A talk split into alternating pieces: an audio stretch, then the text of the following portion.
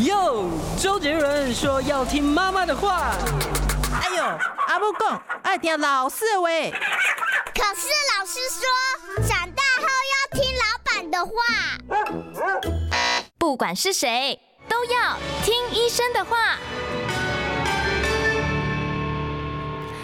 嗨，大家午安，欢迎收听今天的《听医生的话》哦，我是节目主持人李雅媛。今天坐在我身边的呢是台北荣总肿瘤医学部教授级的顾问医师，也是台北国泰医学中心还有好心肝门诊中心的顾问哦，是国内的数一数二的肺癌方面的专家蔡俊明蔡教授到我们节目中来。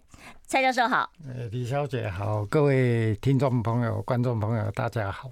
蔡教授，我今天要跟大家谈的这个话题哦，就是全台湾死亡率最高的，现在还是肺癌，对不对？是的。嗯，讲到这个肺癌，我看了一下数字，说一年大概有七千多人是死于肺癌哦，对，将近八千个，对，是非常高，非常高哦。那教授，我要问一下，这个过去大家都想说，这个肺癌不是抽烟的人才会肺癌吗？对，他这个肺癌跟抽烟有直接关系吗？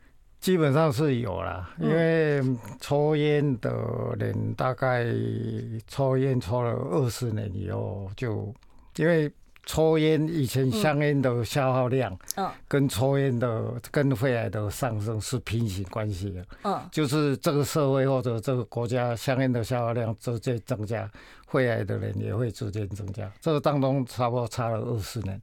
所以经过二十年香烟的熏陶以后，就会发生肺癌。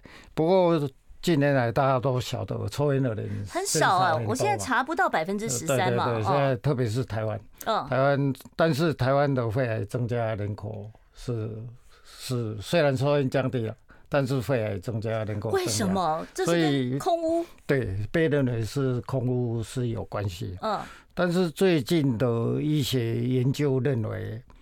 空屋只是一个呃促进它这个进展的，嗯，一个很危险的因子哈。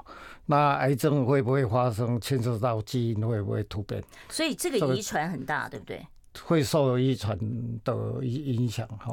那这个是呃呃基因的突变，基本上是几率。哦，那几率就看你这个基因稳定不稳定。嗯，那这个基因稳定不稳定是受这个家族因素的影响。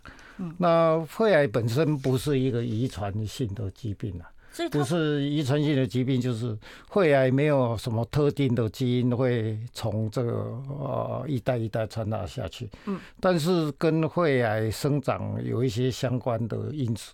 比如说，你的基因是不是脆弱？嗯，容易受伤。你的基因受伤了以后，是不是容易修补？还有，你接受致癌物以后，这些致癌物有时候它有一个前驱物质，这些致癌物在你的身体里头会不会被代谢成更毒的致癌物去破坏你的基因？还有这个啊，致癌物会不会容易排泄掉？嗯，比如说。你致癌物很容易把它加个加工，变成它更强的毒物。就是你的体内的这个体质会把它加工。对，然后你你你这些致癌物在你身体里面又不容易排除，那你的基因又容易受破坏，受破坏了以后又不容易修补，然后你的免疫力又不好的话，特别是在这个情况之下，你又抽烟，那就。环环相扣，这样造成很多重原因，这样一直叠，一直叠，叠叠叠，到最后变成一个触发点。对对对，但是我们刚刚讲说，可能跟家族有关，不是从一个特定的基因遗传下去。嗯，它是因为比如说毒物的代谢，毒物的代谢牵涉到一些酵素嘛。嗯，这些酵素是基因遗传。你的酵素都，比如说你修补基因破坏的这些酵素，它跟遗传有关。你基因会不会被破坏？这个基因脆弱不脆弱？这个跟遗传有关。所以肺癌严格讲起来，它还是有一点家族性在的。对，所以它我们都晓得这个呃有家族性经常，比如说父母有肺癌的子女有肺癌的几率会高，或者兄弟姐妹，这个这个几率是蛮高的，通常在差不多一点五倍两倍之之间呢，就是算是一个高危险群了啦。对对对。那再问一下教授了啊，这个讲到了是这个成因，除了这个空屋、抽烟、家族的基因上面的一些问题，对。那另外有的很多说，这个妇女是跟炒菜、吸油烟哦，对，这个有关吗？所以以前哦，这是从流行病学的数据看出来是有关的。所以啊，事实上我们没有办法从这里头。去发现直接的因果关系，只是猜出来。但是，但是这个基本上跟我上面谈到的几个因素有关了。比如说，你有一些，比如说我们说快火热炒这些这些毒物，你排油烟不好的话，你的基因如果脆弱，那你的基因如果不容易修补，那你容易又把这些特别容易受侵害。加对你又特别容易把这些加工的变成毒物更毒的话。那你就有那个趋势，可是你要直接去找因果关系，因为因为因为我们认为，比如说你你你说厨师，对啊，一天到晚一天到晚炒啊，他都在油烟里面。但是流行病学看起来他就没有，厨师反而没有特别高，是不是？对，那但是这里头当然这错综复杂了，比如说大部分的厨师都是男性嘛，嗯。女性比较少了，我说专业的厨师是。那男生跟女生受这个啊基因容易破坏的程度又不一样。比如说，同样抽烟，女性女生跟男生抽烟是抽同样量的香烟的话，女生得肺癌比例是男生的差不多二到三倍啊。所以女生特别危险。那你现在，所以我们现在看，我我们女生的肺癌也不是增加很多嘛。嗯。那空污悖论，我们刚刚讲，你的基因脆弱可能是一个重要因素，你的基因容易突变，嗯，是一个重要因素。但是呃呃，现在是认为空污是一旦你受伤了，它会刺激它转变成为肺癌的几率是比较大。就是它是一个危险因子。对，它本身不是一个因。但是它是一个我们叫 promoter，它它就容易催个催化剂。对对，它是容易催化。所以所以女生得得肺癌，除了刚刚讲的厨房油烟，可能空污也是一个也是原因。但是我们我们现在很多女生喜欢在户外跑步嘛，我觉得女生在跑步健身的比男生好像多。你在马路上看的那里，空气不好的时候，那跑步要戴口罩吗？我。戴口罩就很难跑步，即便戴口罩也没有什么用啊。那个对于那些有毒的 particle、有毒的颗粒，所以空污的情况我们常讲嘛。空屋的情况严重情况，你在外面跑步是自杀行为啊，这个非常危险。所以你你一定要跑，你到山里面跑，空气好一点的地方。要不然你要不然在森林公园里面跑比较比较安全一点哦。好，那另外我就要问一下了，我看到很多就说这个癌症哦，这个肺癌呃什么小细胞癌、非小细胞癌啊、鳞状癌啊，好还有大细胞癌。对。然后我想问一下啊，现在。国内最常见的是哪一种癌症？有人跟我讲说肺腺癌是发展特别快的，是这样吗？对对，因为肺腺癌之前啊啊比比较常见的是鳞状细胞癌。嗯，那鳞状细胞癌跟抽烟是有直接的关系。就是我们在画面上可以看到，这是不同的哦。这个这个组织切片上就看得出来，对不对？所以鳞状细胞癌一般是长在比较啊大的呼吸道，它跟抽烟比较有关系。这是啊，有香烟的时代，还还有滤嘴还没有啊普遍的时代。嗯，后来晓得香烟可以致癌啊，就用滤滤嘴嘛，然后滤掉尼古丁啊等这些致癌物。但是小的 particle 小的颗粒的致癌物呢，就像这个我们讲的 PM 二点五那个小的 particle，嗯，就容易到小的呼吸道。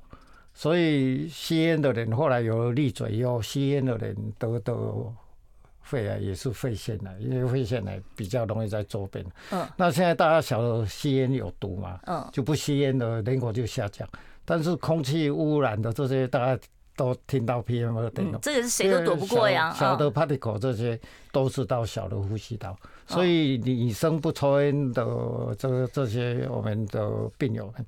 他们的肺癌也都是长在周边的肺腺啊。是，那我就要问一下教授了，就说国人被诊断出你罹患肺癌的时候，有六成都是已经转移，转移算是第三期了，是不是？转移是第四期了。转移已经到第四期了，是。那这个六成到了转移才等于是到末期才被发现，那是他前三期都没有症状吗？还是说症状太轻微不会发现呢？对，这个通常因为我们这样讲，嗯，大部分都是长在周边的肺腺癌，嗯，它长在周边的肺腺癌，它它是慢慢长的，它从周边，所以周边你就不容易发现了。嗯，哦，它长在周边，它有几个可能不容易发现，特别是照 X 光，因为我们在 X 光看不出来啊，到要到第四期才看得出来啊。嗯，大部分看不出来，不是完全看不出来。哦、那比如说以前孙孙叶伯伯，他是一公分他就看出来，长在中央那很容易看出来，但是长在周边有时候被肋骨，嗯，有在中央有时候被大血管。嗯哦，然后有时候被横狗盖到，你就看不到它。特别是它从开始长的时候呢，很淡。我们现在讲的毛玻璃那种透光度很低的，就不容易看得出来。它要长得比较致密啊，长得比较大的才容易看得出来。所以等到你长到了，因为因为肺腺癌通常它一公分或者到一点五公分，如果长得很致密的，一公分长得。比较这个像毛玻璃呢，它大概一点五公分以上，它就有潜力会转移。是，所以所以你一般没有发现，所以它不会长到说四五公分才转移，它对，它两公分就可以转移了。它超过一点，所以现在现在日本人手术的啊、呃、标准啊，什么样病人要手术，怎么样病人啊不、呃、建议手术，怎样不太建议手术，最终就可以的时候看它的大小。如果这是一个毛玻璃，嗯，很纯粹的毛玻璃，它就会建议大概一点五公分，就是十五个 millimeter 才开刀，也不是说。越早开就越好，有因为有的毛玻璃的它终身不会变的。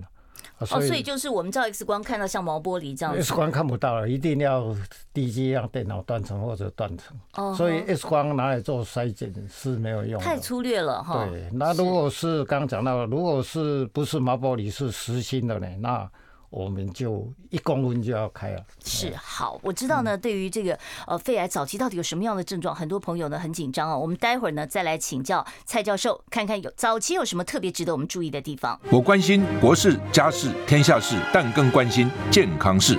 我是赵少康，推荐每天中午十二点在中广流行网、新闻网联播的《听医生的话》。我们邀请到的都是国内数一数二的医疗权威，给你一个小时满满的医疗资讯，让你健康一把抓。除了收听以外，还要到 YouTube 频道上订阅 “I Care 爱健康”，按赞、订阅、开启小铃铛，爱健康三支箭，一件不能少。欢迎大家回到我们听医生的话节目现场哦，不要忘了帮我们订阅一下我们的 YouTube 频道哦，我们的是。爱健康，你只要打啊，这个爱健康，I care 爱健康，或者是李雅媛爱健康都可以啊，你就可以很快的订阅到我们听医生的话这个节目频道。当然，我们是免费的喽哦，也希望呢可以帮家里的长辈订一下，让他们随时呢每天都可以听到最新的医疗保健资讯。我们今天现场为大家邀请到的呢是台北荣总肿瘤医学部教授级的顾问医师哦，蔡俊明蔡医师，也是肺癌方面的权威。我们今天非常难得请到蔡教授到我们节目中来跟我们谈肺。肺癌，我刚才在广告的时候就跟教授问我说：“难道肺癌早期连咳嗽都不会吗？”这这是完全没有任何可以让我感觉出来。然后我我在公司里面照 X 光也看不出来。我们我们肺癌要发生啊、呃、症状啊，有几个因素啦。第一个就是它长在靠近呼吸道或者比较大的呼吸道，它会咳嗽嘛。嗯，那我们刚刚也提到。我们现在抽烟的少，长在中央的呼吸道，因为受受抽烟相关刺激的鳞状细胞已经降低很多了，所以它基本上不会长在比较大的呼吸道。所以不太引起咳嗽啦，甚至以前早期还有长到塞住这个支气管，引起呼吸困难。可是这个现在都很少，现在都长在周边。长在周边呢，它很小的时候不会有症状，嗯，因为它太小，呼吸道很细，不会有症状。它通常长在周边呢，它就会长到肋膜，长到肋膜以后去积水，所以这个时候水积。多的以后，肺积水才会对水积多的时候，它就会会咳嗽，然后会有点气喘的，就是爬楼梯的时候会比较吃力或者运动。可是你长到积水，这个已经是第四期了。这个已经是预后就很不好了，晚期了。对，所以早期的我们是希望你在我刚讲，你如果是毛玻璃的，不要让它超过一点五公分；如果是新的，不要让它超过一公分。我们希望可以小一点就发现。嗯，但是重点也是这样，你虽然有有低剂量电脑断层可以发现有一些颗粒，也不是一发现了你又紧张要去手术。你你可以有。充足充分的时间去观察，因为有一部分的毛玻璃它是终身不会长大。嗯，哦，这个比例很低了，一般来讲不会超过二十个 percent，可能是五到二十个 percent，所以这个不。不会，不用看到了也不要紧张。你如果早期发现，你有足够的时间去面对这个问题。所以现在怕的就是你发现的越晚期。对，啊，那我再问一下，就这个癌细胞啊，它是不是早期的时候，您刚刚讲说它都没有症状？对，是不是早期它发展的很慢？对，然后等到第三期、第四期以后，它会突然间加速往前冲呢？对，因为他早期的，比如说原位癌，到现在还不认为它是癌症啊，现在归类不在癌症里。原位癌里头有很多是将来都不会变的，只有少数会变。那为什么？为什么我们有足够的时间观察？因为它长得非常的慢，它可能一年才可能它我们叫倍增期，可能从一年我们有看过五年六年更更都没变的。倍增期就是什么意思呢？就是肿瘤的体积增加一倍的时间。肿瘤体积增加一倍的时间，就是它的直径或半径。增加二十五 percent，嗯，就是一点二五的立方就是二嘛，这是立体的嘛，嗯，所以基本的概念就是你零点四公分变成零点五公分的时间，有时候它它会三五年才到，嗯，啊，有时候更久，但是你如果很快很快很快长得很快那个肺癌实心的那一种，大概像小细胞肺癌那个长得很快，大概三个月。所以有时候我们医生会建议你三个月，就是看它长的速度。三个月，你如果零点四到零点五，三个月这个非常非常快才会这样。你去，我们也不一定这时候马上要开刀，因为它距离一公分还有一段距离。嗯，所以这个。当然不是只有看它的大小了，我们有时候医生也会看到它有一些特质。不过我在这里强调的是，我们当然要早期发现它。嗯。但是我们即便发现有一些我们叫结节，有些病人会问说：“对啊，什么叫结节？”结节其实很简单，甲状腺也会结节。结节的定义在我们医学上的定义就是颗粒啦。没有什么其他，就是一个硬硬的小颗粒。对啊，结节可以，可以也不一定硬，有时候是毛玻璃，嗯，就是颗粒，它可以硬，可以看起来细胞少少的，比较毛玻璃。那也可以多种形状，它也可以是良性的，它也可以是结疤，嗯，哦，它也可以是钙化。这个就要有结节就就要切片，对不对？不一定啊，它有时候是钙化，有时候看起来就是疤，反正结节就是颗粒，不管它的性质啊。所以看到结节。都不用紧张，结节就是单纯的概念，就是一个颗粒而已。对啊，因为像有的时候老人家照的时候，他说：“哎，你这个肺上有个白点。”对啊，那这个白点很可能就是所谓的结节了。对对，也可能是钙化的一个疤，对不对？有可能是良性的，有可能是钙化，有可能是疤，有可能是血管，有可能都可能。先不要太紧张，不要紧张。是好，刚才其实我们讲到说，你 X 光没有什么太大的参考价值。对。那如果说我们要早期发现肺癌的话，特别是家族里面可能有人有这个肺癌的病史的话，我们要做什么检查才能够早期知道？对，我们现在经过这个大力的我们推广哈，卫生主管单位的推广，我们大家都晓得低剂量电脑断层是一个很有效的，就是 LDCT 工具，对，它可以降低这个肺癌的死亡率到达。百分之二十几啊，差不多四分之一，就是就是你可以唯一可以降低肺癌死亡率的检查，就是这种，就是低剂量电脑断层。因为以前这个有健保吗？以前我年轻的时候，嗯，负责负责过痰液的检查，嗯，那 X 光的检查，那时候陶生阳，啊，对对对对，什么对。sponsor 这些做了很多嘛，对，做做很多支持这些。检查的 X 光片，然后看单列检查，这些后来发现都不够实际，发现的肿瘤都太慢，嗯，所以所以我们后来才有低剂量电脑断层，这是一个很大的突破。那啊，因为他从肿瘤很小的时候就可以发现了。我们讲就是说，你这个结节很小的时候就可以发现。那你可以，因为我刚特别强调，它的速度不会很快的，所以你有足够的时间去观察它的变化，然后必要的时候就动手去处理它。这个也不会有死角的问题，对不对？X 光有死角啊？几乎没有了，几乎没有死角啊。哦，所以非常非常的实际的问题。好，那所以如果说你有家族病史，对，或者是你有抽烟的习惯，对，然后这些属于高危险群的，对，好，或者是你的这个在处于空屋的这个环境里面，对，你高危险群的话，那你几岁要开始做？对，通常国际性的临床试验是五十五岁了哈。嗯，那啊，因为在世界上不抽烟的肺癌。没有像台湾那么多，所以我们等一下再讨论这个议题。好，等一下我们再告诉大家说几岁你要开始做这个检查啊。我们稍微休息一下。我关心国事、家事、天下事，但更关心健康事。我是赵少康，推荐每天中午十二点在中广流行网、新闻网联播的《听医生的话》。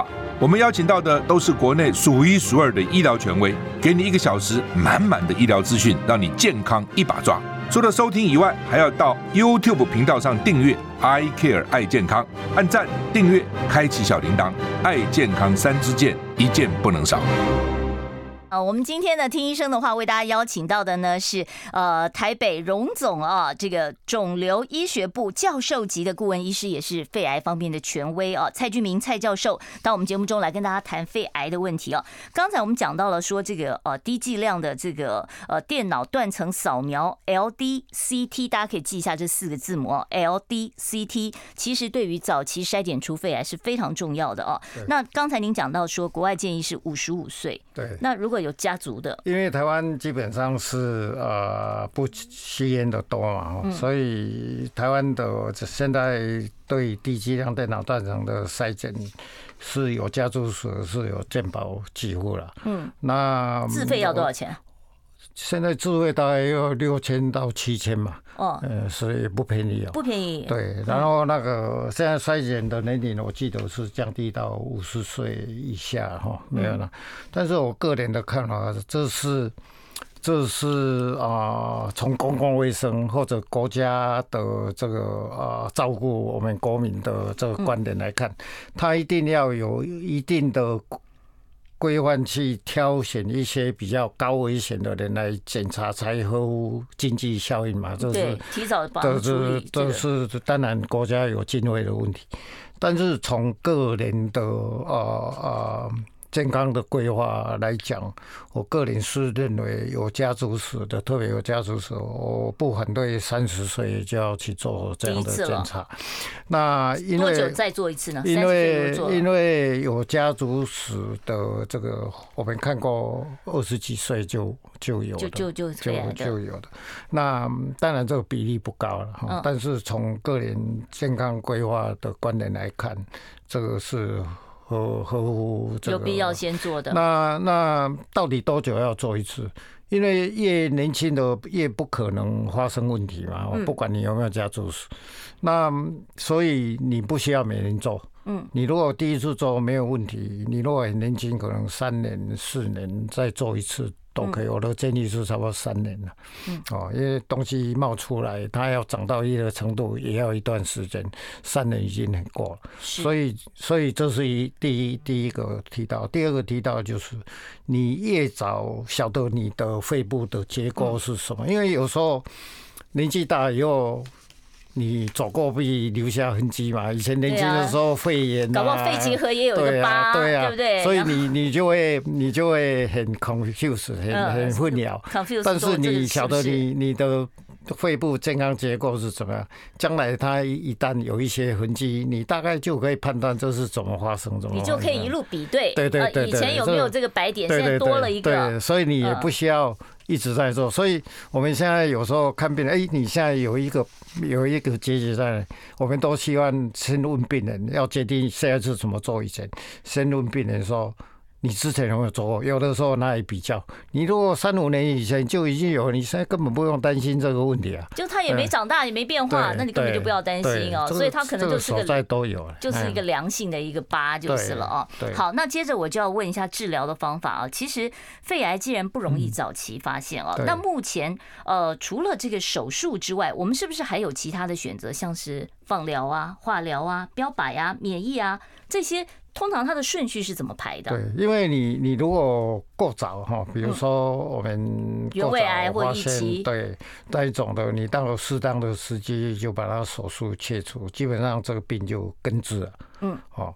那但是你如果是呃没有办法手术切除了，或者是相对呃严重一点的，嗯，那现在还有手术前的治疗，嗯，那手术前的治疗，如果是手术前治疗，主要是把肿瘤缩小，让它更容易开刀。还有一点，化疗放疗吗？还还有一点就是。能够啊，再早一点把我们所谓微转移，嗯，把它清干净、去除掉。那刚李小姐问说是什么治疗？现在对于有没有基因突变的，嗯，没有基因突变，最好的手术前的治疗是免疫治疗加化疗，嗯，哦，对于有基因突变的人，这个是一个很重要的议题。对于有基因突变的人呢，免疫治疗效果通常不会太好。那所以换句话说，我要先去了解，说我到底有没有基因突变，才能决定我的治疗计划。对对，现在其实我们对于晚期的病人，通常已经这样做了。嗯，对于早期的病人，现在也发现，现在进展也发现这个趋势。所以有基因突变的人，免疫治疗是不会有太大的好处。但是标靶药治疗有没有办法用在手术前来降低它的？来提高它的存活率啊，我们这样讲。那基本上这些治疗都不一样。那我们现在因为 COVID-19 以后，我们有一个清零的概念，哦，所以肿瘤现在用这个清零的概念来讲，也是很实际。比如说，我们在手术前的治疗，因为他后来可以手术嘛，嗯，手术完了以后，你就可以去检查这个手术的标本，这是很重要的发现。那以前化学治疗时代啊，我们用这个手术前的化疗或者手术后的化疗，可以提高存活率五个 percent，嗯，这五个 percent 跟它的化疗的清清零的率。就有没有弄干净？对对，我们叫做病理完全缓解，学术名称是这样，事实上就是清零。嗯，的百分比化疗是五个 percent。嗯，那现在呢？免疫治疗，免疫治疗加化疗，我讲说这个有很大的进步。免疫治疗加化疗，它的清零率呢有百分之二十四啊！哇，百分之二十四就增加四倍到五倍啊！四倍到五倍就是以前的存活率是百分之五嘛。哦，手术完的这个这个降低百分之五，这是在没有扩散以前，就是四期以前。哎，对对对，可以手术的，它也可以提高百分之五嘛。以前手术的的这个存活率是百分之四十啊，嗯，那现在可以提高，如果化疗是可以提高百分之四十。现在免疫治疗加化疗用在手术之前，我说它清零率是百分之二十啊，所以我们现在大概可以一起，你能不能可以基因的那个？对，有可以做免疫治疗的话，可以提高八呃五倍吧？哈，我刚刚讲从五个 percent 增加到二十四个 percent 啊，所以这个很大的进步。可是这是免疫治疗加化疗的功力啊，哦，但是标靶药物治疗这个清零率是多少？这个清零率猜猜看。清零率是零了，所以为什么我们没我们那个标靶药物那个人没效？对，为什么标靶药要一直吃啊？你即便第四期一一直吃嘛，你没有没有说吃到这个这个这个完全就不用再吃了，几乎没有。我关心国事家事天下事，但更关心健康事。我是赵少康，推荐每天中午十二点在中广流行网、新闻网联播的《听医生的话》。我们邀请到的都是国内数一数二的医疗权威，给你一个小时满满的医疗资讯，让你健康一把抓。除了收听以外，还要到 YouTube 频道上订阅 I Care 爱健康，按赞、订阅、开启小铃铛，爱健康三支箭，一件不能少。